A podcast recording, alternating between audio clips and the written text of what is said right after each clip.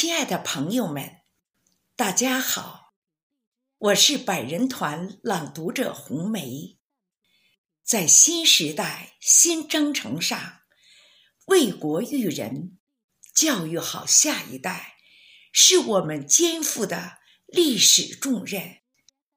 今天，我为您诵读一首百余的作品《诸葛亮教子》。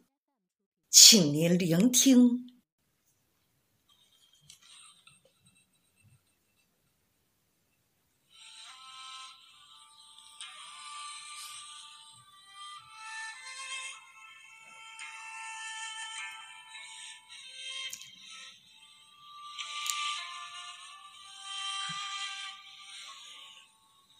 诸葛亮一生为国为民。克己奉公，为后人树立了楷模。他教育子女要有远大的志向。五十四岁时，给八岁的儿子诸葛瞻写了著名的《诫子书》，这既是诸葛亮一生经历的总结，更是他。对子女的要求，夫君子之行，静以修身，俭以养德。非淡泊，无以明志；非宁静，无以致远。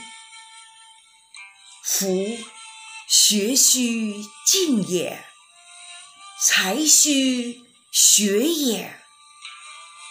非学，无以广才；非志，无以成学。告诫子女，想要成为有道德修养的人，首先要静心、静思。不断修身和自省，要自我约束，不放纵自己，培养高尚的品德和节操。不做到淡泊功名，就不能有明确坚定的志向；不做到清心寡欲和心灵的洁净。就不能实现自己的远大理想。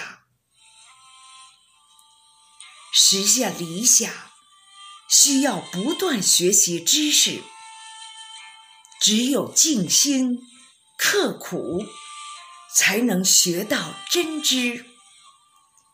没有坚定的意志，就不能成功。诸葛亮。